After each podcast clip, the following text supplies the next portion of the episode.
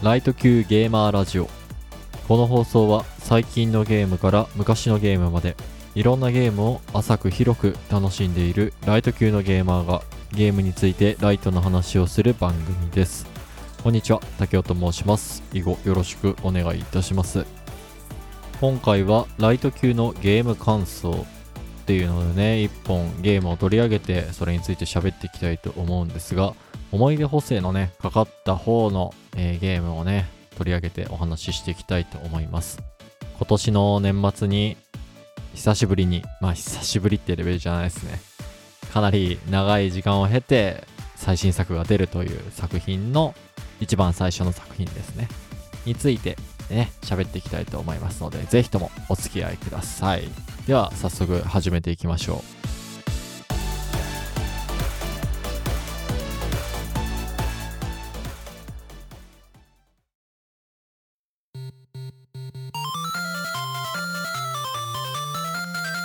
ライト級ゲーマーラジオ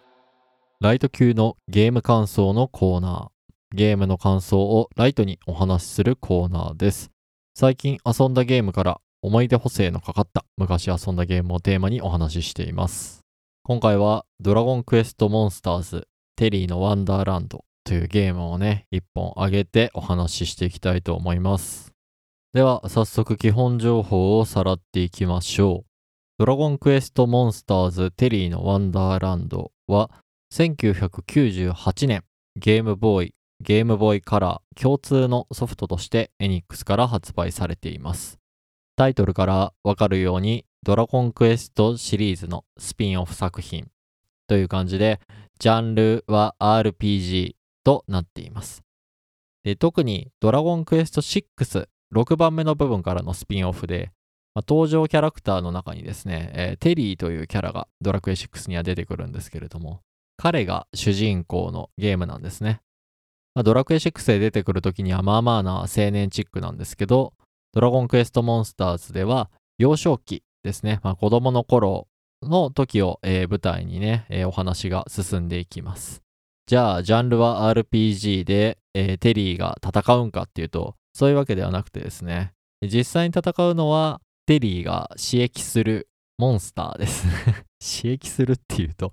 なんかね、ちょっと堅苦しい言い方ですけれども、まあ仲間になったモンスターを戦わせるっていう感じで、テリー自身は戦いません。アイテムを使ったりとかね、するような役割になっています。なので、歴代のドラクエで言うと、職業魔物使いっていうのがね、いたと思うんですけど、まあ戦うことができない魔物使いっていうのが、テリーの幼少期ですね。そいつを主人公にして仲間のモンスターを戦わせて、レベルを上げたりとかして、どんどん強くしていくっていうゲームになってます。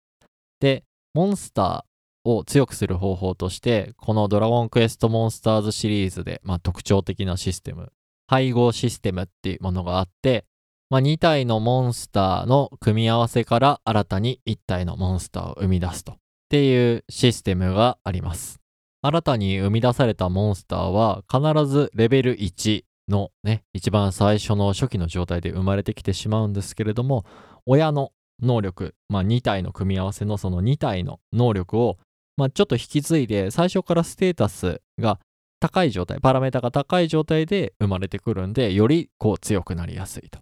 で、またその子として生まれたモンスターを他のモンスターと組み合わせて、どんどんどんどん次の世代をね、強くしていって、パーティーを、こう、全体をね、強くしていくっていう感じの、えーシステムになっています。この1998年ぐらいの年代で、モンスターを集めて、育てて、戦わせてって聞くと、まあ、リスナーの皆さんもね、パッと出てくると思うんですが、ポケットモンスターシリーズですね。あそこら辺がね、すごい流行ってたから、まあ、それのね、流れで出てきたのかなというふうに思われがちなんですけれども、このゲームはですね、どちらかというと、ダービースタリオンっていうその競走馬をね、育てていくゲームから、アイディアとしては引っ張ってこられたっていうふうに、このね、ゲームを取り上げるにあたって調べてみたら、出てきた情報としてありました。確かに初期のポケモンでは、まだ、あの、育て屋さんに2体のポケモンを預けて、卵が見つかるっていうのは、なかったかなと思います。あれって金銀だから、まあ、それの次の世代からの話ですよね。なので、この2体のモンスターからね、1体のモンスターが生まれるっていうのは、こうドラゴンクエストモンスターズっていうのが、ここら辺のね、年代だと、こう特徴的なものだったんじゃないかなって思います。まあ、それゆえなのかね、かなりこのシリーズっていうのは、こう、いろんな移植がされてたり、他の機種で遊べたりとか、リメイクがされてたりっていうのが結構ある作品になってるんですね。えー、続けて2000年の部分では、携帯アプリ版っていうのが出てたらしいです。私は当時、携帯をこの頃は持ち得ていないので、ちょっと存在をね、この調べて初めて知りました。続けて2002年にはですね、プレイステーションへ移植されています。まあ、2000年から2002年の間に、このドラゴンクエストモンスターズの続編2ってやつがまあ出てるんですけれども、それも合わせて遊べるドラゴンクエストモンスターズ1、2、星降りの勇者と牧場の仲間たちっていうタイトルがありました。これね、当時、めちゃくちゃ欲しかったんすけどね。ちゃんと一回やってるゲームだからってなので、ね、後回し後回しにしてたら、まあいつの間にかもうプレスの時代も終わっててっていう感じ になってたなってなのをね、覚えています。で、さらに続けて2006年には、携帯アプリ版の強化版、ドラゴンクエストモンスターズモバイルというものがね、発売されているそうです。これもね、私存在知らないですね。今ね、今回のために調べて、えー、知ったタイトルになっています。で、さらにそこから6年後、2012年、3DS で、Nintendo 3DS でリメイクされています。ドラゴンクエストモンスターズテリーのワンダーランド 3D というやつですね。私はこれもプレイしました。当時がね。えー、すごい面白かったゲームだったんで、ああ、リメイクされるんだったらやろうっつって遊んだんですけれども、だいぶね、あの、最初のゲームボーイ版の頃からはゲーム性というかシステムが変わっています。このドラゴンクエストモンスターズシリーズっていうのは、まあ、数字のナンバリングのところと、あともう一個、ジョーカーっていうね、えー、シリーズにこう分岐してるんですよね。で、そっち側のね、システムっていうところが、今回のこの 3DS のリメイクのところには結構入ってきてるっていう風な感じがね、えー、プレイをしてて思いました。で、この 3DS 版をベースとしているのかなっていうスマホ版のね、えー、ドラゴンクエストモンスターズテリーのワンダーランド SP という作品が2018年に出ています。そして、最後ね、2019年、任天堂 switch でも、まあ、遊べるようになってますが、これはリメイク版をベースにしてるんじゃなくて、一番最初のゲームボーイ版をベースにして遊べるものが出ています。ドラゴンクエストモンスターズテリーのワンダーランドレトロというね、タイトルで出ているんですけれども、これね、もう一回レトロ版戻ってきたってことは、まあ、ジョーカーシリーズのね、まあ、システムを途中で 3DS 版にぶっ込んだ、採用したっていうのがあったと思うんですけど、そこにね、やっぱり、なんか昔のやつが遊びたいなっていう声があって、こういう感じで発売されたのかななんていうね、想像をしています。はい。で、今回話す、この後話すのは、ゲームボーイ版をね、えー、ベースにしたやつなんで、一番最初に発売されたドラゴンクエストモンスターズ、テリーのワンダーランド。で、まあ2019年にスイッチ版で出た、えー、テリーのワンダーランドレトロですね。えー、それをね、えベースにお話、感想とかをね、喋っていきたいと思います。で、まあこっからね、感想とかを喋っていくことになりますんで、え一部、まあネタバレに感じるところあるかもしれないです。まあシステムの内容とかガンガン喋っていくんでね。一応ストーリーの核心づいた部分はね、まあ言わないようにはするんですけれども、いやーちょっとね、全く情報入れたくないんですわっていう方は、ここまでにしていただいて、まあ実際に遊ぶなり、他のエピソードをね、えー、お楽しみいただくなりしていただければと思います。では、ここからね、実際にそのドラゴンクエストモンスターズ、テリーのワンダーランドをね、プレイしてた時の当時の、まあ、感想であったり、まあ、レトロ版をプレイした 最近の感想であったりをね、混ぜながら喋っていこうと思うんですけれども、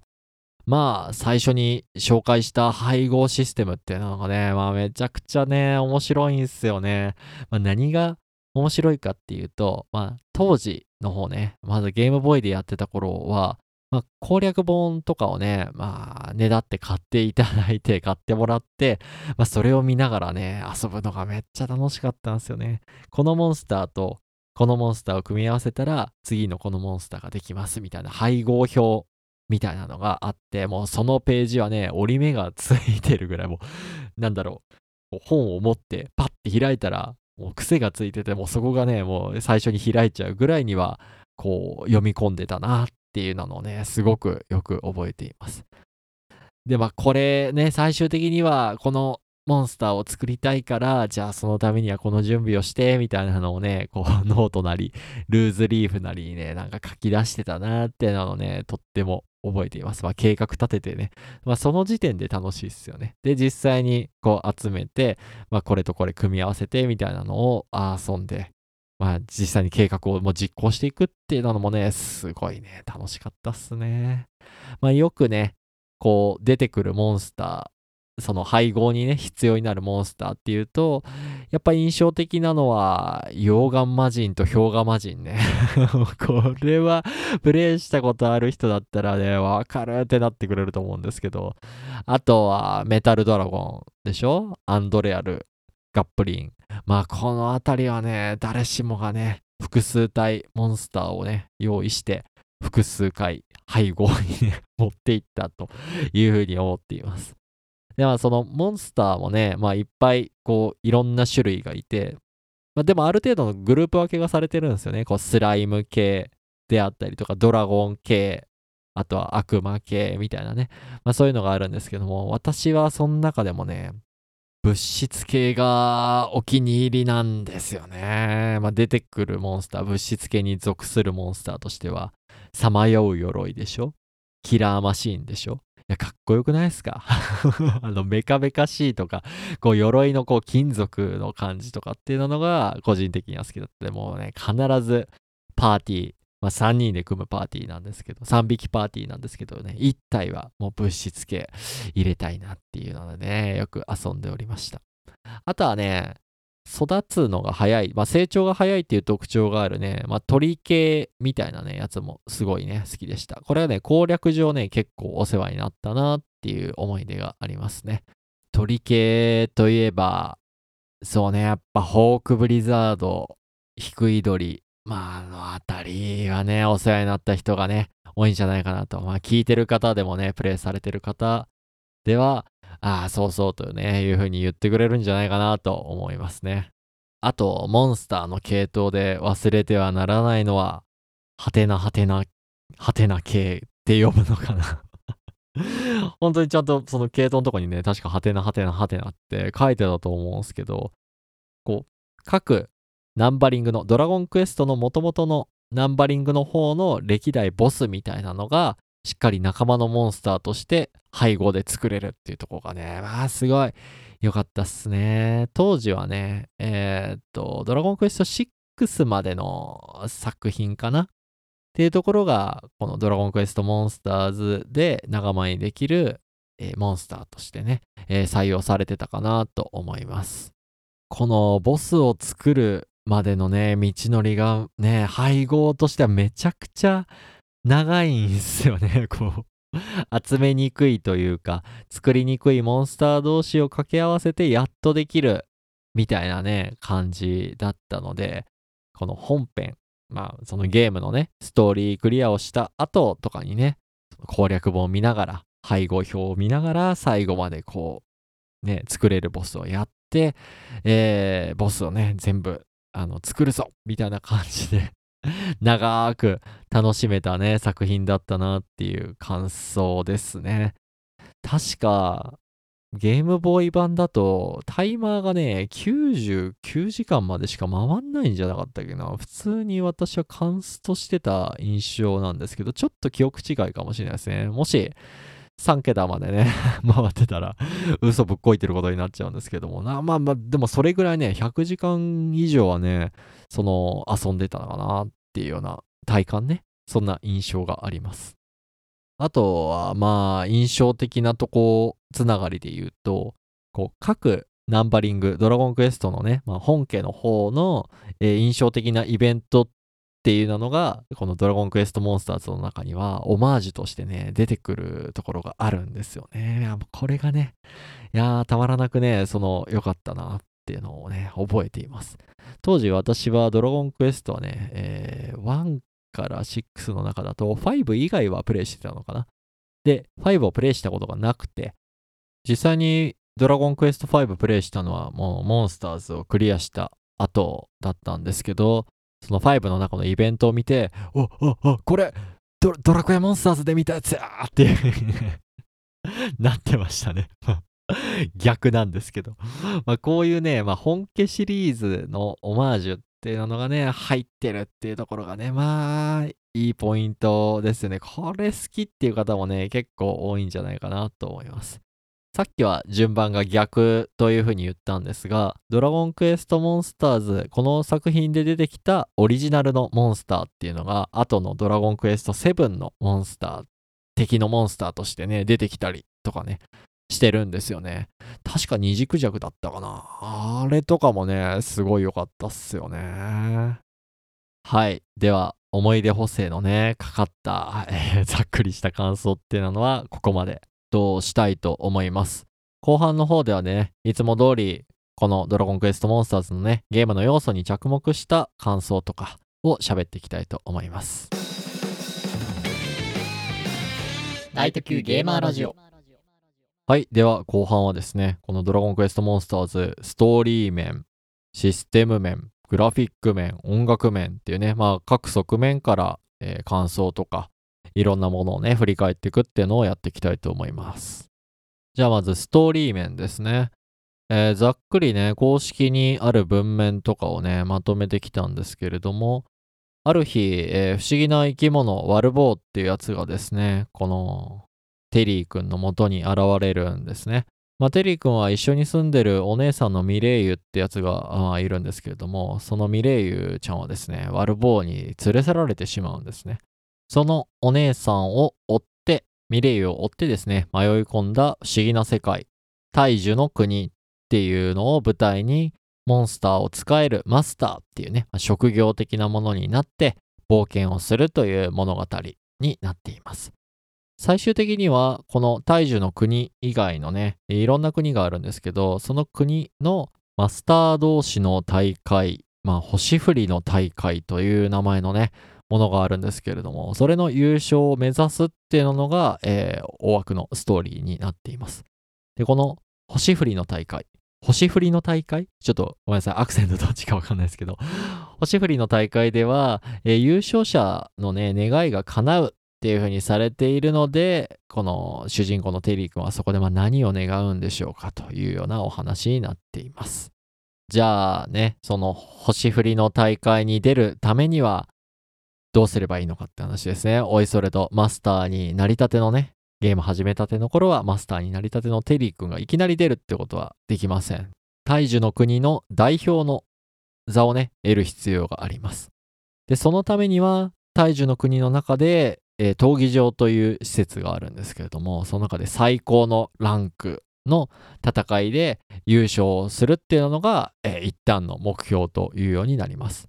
で、この闘技場を攻略するために、旅の扉っていうね、まあ、異世界へとつながっている、まあ、ワープできるみたいなね、扉があるんですけど、まあ、この異世界が、まあ、ダンジョンになっていて、まあ、それを攻略して、えー、どんどんモンスターをね、仲間のモンスターを強くしていってっていうのをね、やっていく感じになっています。で、まあ私がね、ストーリー上、こう一番好きなのは、最初の感想のとこでもちょっと喋っちゃったんですけれども、この旅の扉まあ、ダンジョンですね、を攻略していく中で、その過去のドラゴンクエストのナンバリングタイトル、まあそれのね、オマージュのイベントっていうところが、もう至るところにね、まあ入ってるっていうのがね、非常に好きなポイントですね。で、この旅の扉も一番最初からね、全部開放されているわけではなくて、あの、行ける場所が全部ね、あの無条件で行けるっていうわけではなくて、その大樹の国の中の闘技場のランクもね、まあ、段階的になっているんで、ランクをちょっとずつ上げていくと、行ける旅の扉もね、まあ、危険度がどんどん増していくから、そのランクになったら、じゃあこのダンジョン行っていいよっていう風にですね、世界がどんどん広がっていくのが、すごい、私としてはね、好きなポイントですね。はい、若干システムの話も 入っちゃった気がしますけど、ストーリーのね、えー話はこんなとこにしたいと思います。では次、改めてね、もう一回システム面からのね、感想みたいなのを喋っていこうと思います。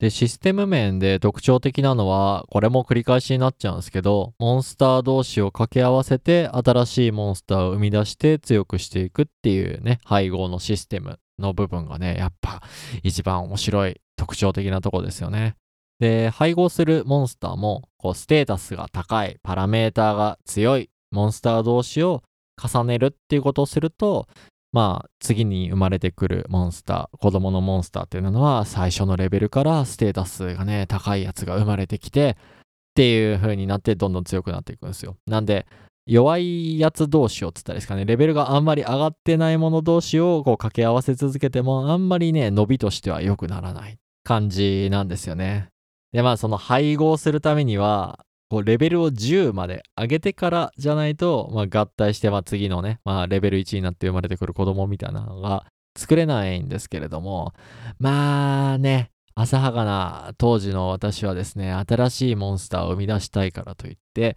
レベル10になった瞬間に、他のレベル10のモンスターと組み合わせて、新しいモンスター作ったぞっつって、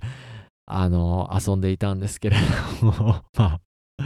ご想像の通りですよね。あの、あんまりね、その次に生まれてくるやつがね、強くならないんですよね、っていう 風になってしまってですね、非常に困ったっていう思い出があります。そう、感想のところでも喋ったんですけど、まあ歴代ボスみたいなモンスターができましたっていう風になっても、もう全然ね、覚えてる技が強くないん ですよね。その、あの、親から、こう、子にね、技も覚えてる技っていうのも遺伝していくんで、まあ、そこら辺とかもね、やっぱ元の親のレベルを上げていないと強い技にならないので、まあ、子供にね、引き継がせる技っていうとこも、まあ、微妙になりがちっていうのがね、あの、やってしまいがちだったかなと思います。これ私だけですかね。あんまりゲームシステム理解しないでゲームしてたからなのかもしれないですけど。はい。で、このね、覚えさせる技っていうとこの話があったので、まあちょっと戦闘のシステムの話をね、ここからはしていきたいなと思うんですけれども、このモンスターにね、技をね、覚えさせる数っていうのがかなり限られてます。もうかなりね、少ない方だと思うんすよね。まあ特に歴代ドラクエのね、5、6ぐらいをやってると、こう、覚えさせられる技の数少ねえなーっていう風にね、思うかもしれないです。確か8つか10個ぐらいだった気がするんすよね。なので、モンスターに覚えさせる技の選択って超重要なんですよね。無駄なね、技を覚えさせてると、こう、通常の戦闘、まあ、さっき言ったダンジョン、旅の扉の先で戦うのは、こう、テリー君はアイテム使えるし、モンスターにしっかり命令も出せて、出せてこの技使ってとかっていうことができるんですが、闘技場っていうところで戦うときには、テリー君はね、詳細な命令出せないんですよね。あの、この技使ってとかは言えなくて、ガンガン行こうぜ、命大事にいろいろやろうぜ、呪文使うなみたいな、まあそれぐらいのね、確か命令しかなかったと思うんですけど、まあ、それをこう選んで、そのモンスターにね、勝手に行動させる、まあ傾向は示して勝手に行動させるって感じになるので、無駄な技を覚えさせてると、なかなかね、思い通りに動かない。味方の補助してほしいのに、敵の行動を止めに行くみたいなね、ことをしたりするっていうようなね、動きをしたりするんで、技のチョイスっていうのがね、すっごく重要なね、要素としてあったなっていうのを覚えています。で、まあ、パーティーとしては3匹のパーティー、3体のパーティーなので、1匹を攻撃重視にする。で、2匹目は回復重視にして、3匹目は、まあ、補助系みたいなね、感じのね、バランスが、まあ、良い感じには最終的にはなると思うんですけれども、まあ、私がね、子供の頃にはね、やっぱね、そんなバランスなんて考えないでもうね、攻撃攻撃攻撃みたいな。そしてみんな、中途半端にね、回復ができる、ベホマぐらいの回復は持ってるみたいな 感じでプレイをしておりましたね。なのでね、まあ、思い通りに動かないっていうことが結構ね、多かったなっていう思い出がありますね。はい、さらに、他のシステムのね、えー話もしたいんですけれども、こう、モンスターをね、仲間にするためには、まあ、戦闘の中でテリー君がアイテムとして、お肉をね、えーモンスターに与えるっていうようなことをね、すると仲間になりやすいっていうようなのがシステムとしてありました。で、仲間にしたいモンスターは最後にとどめを刺すと。複数体で出てきたら一番最後に仲間にしたやつを倒すっていうのはね。まあそれが基本としてありました。これは確かナンバリングの方、本家の方から踏襲だった気がするんすよね。最後に仲間にしたいやつのとどめ刺すみたいな。そう、ナンバリングではね、お肉みたいなシステムはなくて、モンスターズでね、えー出てきた要素だと思うんですけれども。ね、このお肉でね、与えるアイテムの中に、一番最上級のアイテムが霜降り肉っていうね、えーものがあります。で、まあ、ひらがなで全部霜降り肉っていう風に書かれたアイテムがあるんですけど、これは私当時子供の頃はね、これが一番最高級ってどういうことなんやろっていうなのがね、言葉からね、どんな肉かが 全く想像がつかなかったなっていうなので、よく覚えています。まあ、肉の段階としては、一番しょうもないものは、魔物の餌っていうものがあります。で、その次が、燻製肉。まだここまではわかるな。で、三つ目は骨付き肉。これね、まあ、名前からしても美味しそうですよね。で、最後が霜降り肉って言って。霜降り肉の、霜降り、ん、ん、な、ど、どういう肉なんや？っていうふうにね。当時はね、食べたことなかったんでね、そういうふうに思ってました。まあ、当時って言いながら今もね、霜降り肉なんてほとんど食わないですけど、はい。ね、えーそんなことがあったなっていうのをね、これを振り返って思い出したりしてました。余談ですけどね。あとシステム面で振り返ることあるかなああの、ダンジョン、まあ、旅の扉ね、えー入った先っていうのは、ランダムのね、えーマップのダンジョンになってるんですよ。なので、一回入った時と、まあ、もう一回次入った時では違うダンジョンの形状になっているという感じなんですよね。で、まあ、次の階に行くのは、まあ、穴に落ちて下の階層に行くっていう風になってるんですけど、まあまあ、ある意味階段ですよね。まあ、それがね、ある方向っていうのがわからないと、ちょっとね、旅のスピードが落ちるというか、まあ、体力をね、温存しながら進むんだったら、次、どこの方向に、マップのどこの方向に階段があるかっていうのは、方向として示してほしいわけなんですよ。で、それを示すアイテムっていうのが、モモンジャの尻尾っていうものが確かあって、それがね、すごく便利だったなっていうのをね、よく覚えています。ただね、この、さっきも、まあ、モンスターの覚えてる技の話でも、この技の個数の制限みたいな話をしたんですが、まあ、アイテムもね、持っていける数がかなり、こう、少ないというか、数が制限されててね、このアイテム欄圧迫するから、もうもんじゃの尻尾持っていくかな、どうかなっていうね、まあそこら辺をね、よく悩んだなっていうのをね、よく覚えていますね。はい、いつものことながらね、システム面の話が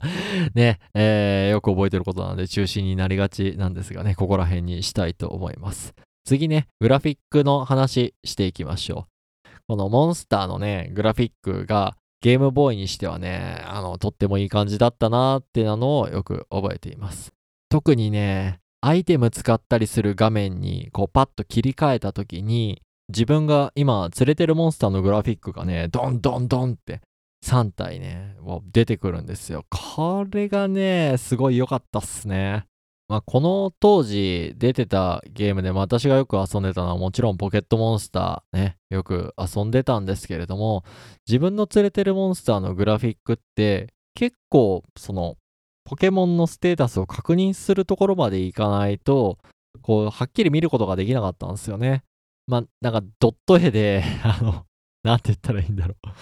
あの、汎用のね、絵を使って、あの、ポケモンのね、絵が表示されてたりするっていうのはね、ミニアイコンみたいなのであったんですけど、そうじゃなくて、この自分の連れてるモンスターそのものをグラフィックとしてアイテム欄を使うっていうね、まあ、ただその画面に切り替えるだけで見ることができるっていうのはね、なんかこう自分の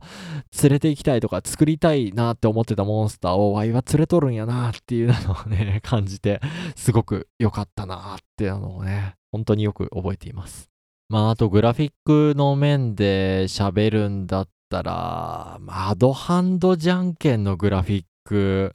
今思えばめっちゃ頑張ってたよなっていう風に思いますよね。ゲームボーイのキャラクターの頭身で、じゃんけんのグーチョキパーはっきりわかるようにするのって結構大変なんじゃないかなって、まあ、素人目にですけどね 思いますね。そうじゃない？大変、あんま大変じゃないですかね。いやでもあれは、えー、グラフィックとしてね、よく印象に残ってるなっていうものですね。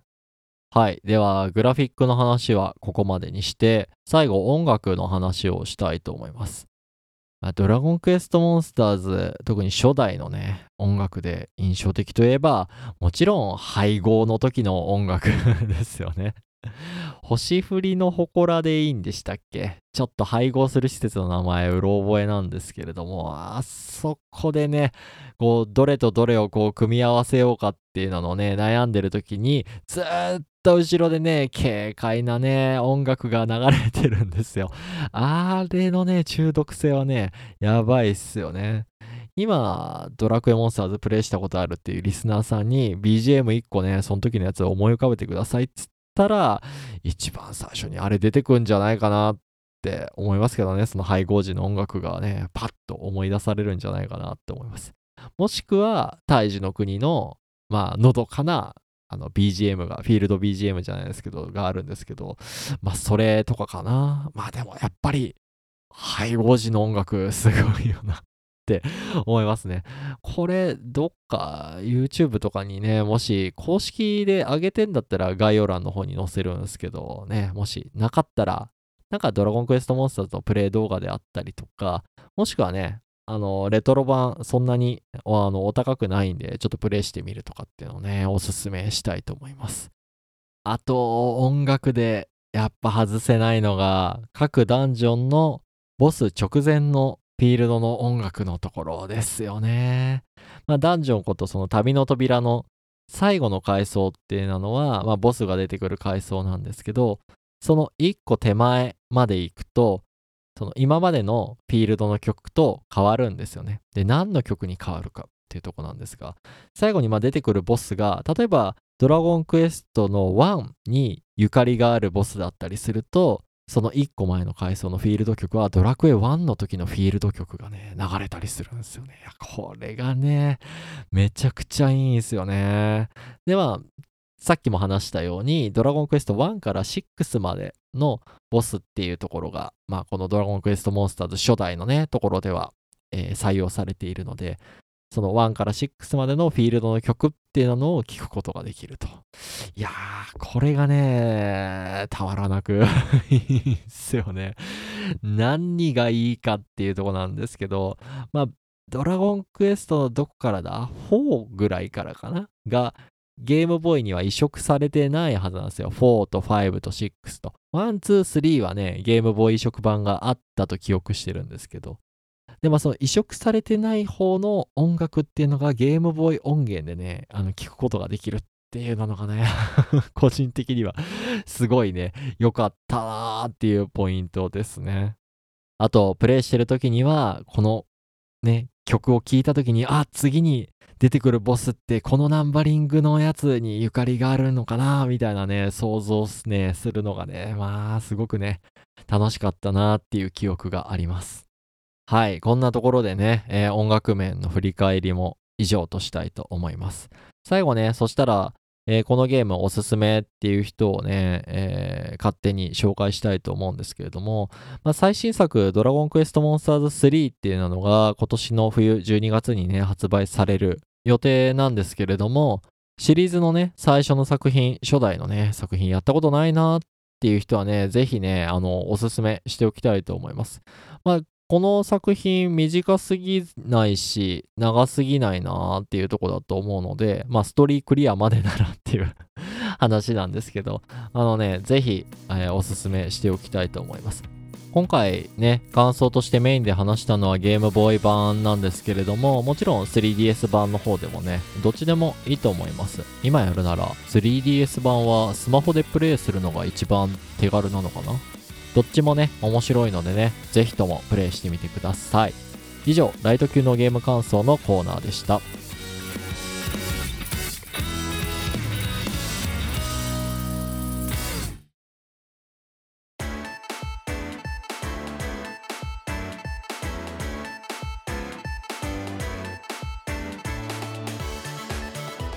はい、いかがでしたでしょうか？今回はライト級のゲーム感想として、ドラゴンクエストモンスターズ、テリーのワンダーランドというね、昔のゲーム、思い出補正のかかった方の、えーものをね、紹介させていただきました。思い出補正がかかったっていうと、ちょっとね、このゲームに関しては語弊がありそうなので、一応調べた売り上げの本数ね、を言っておくと、235万本売れてるらしいです。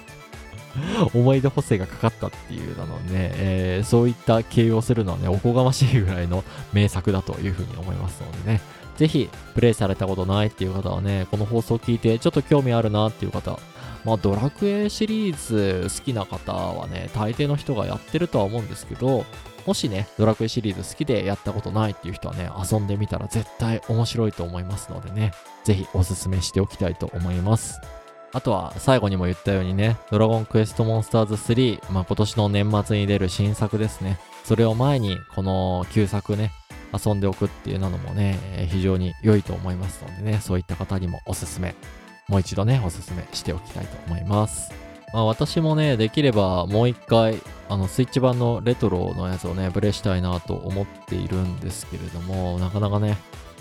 まあ時間が取れなさそうなので、まあそのレトロ版をね、プレイしてたのを最近見たのは松葉がプレイしてるところを見ていたので、まあそれのね、思い出を、それを思い出として保管して、最新作の方にはね、えー挑んでいきたいかなと思います。まあ、3もね、買って遊べる時間があるかどうか微妙なところなんですけれどもね、まあ、できる限り、なんとか時間を工面してね、やっていけたらなと思っています。はい。では、最後にいつものやつを言わせてください。この放送では、リスナーのあなたからの番組の感想、ゲームに関するお便り、ゲームに関係ない普通のお便りなどなどをお待ちしております。メールフォーム、ツイッターのツイート、またはダイレクトメッセージでいただけると嬉しいです。ツイートには、ハッシュタグ、カルゲーラジオ、シャープ、カルゲーラジオをつけていただけると検索しやすく非常に助かります。メールフォーム、ツイッターのアドレスは概要欄に記載しておりますので、お気軽にお寄せください。はい。では、今回は以上にしたいと思います。ありがとうございました。また次回もよろしくお願いいたします。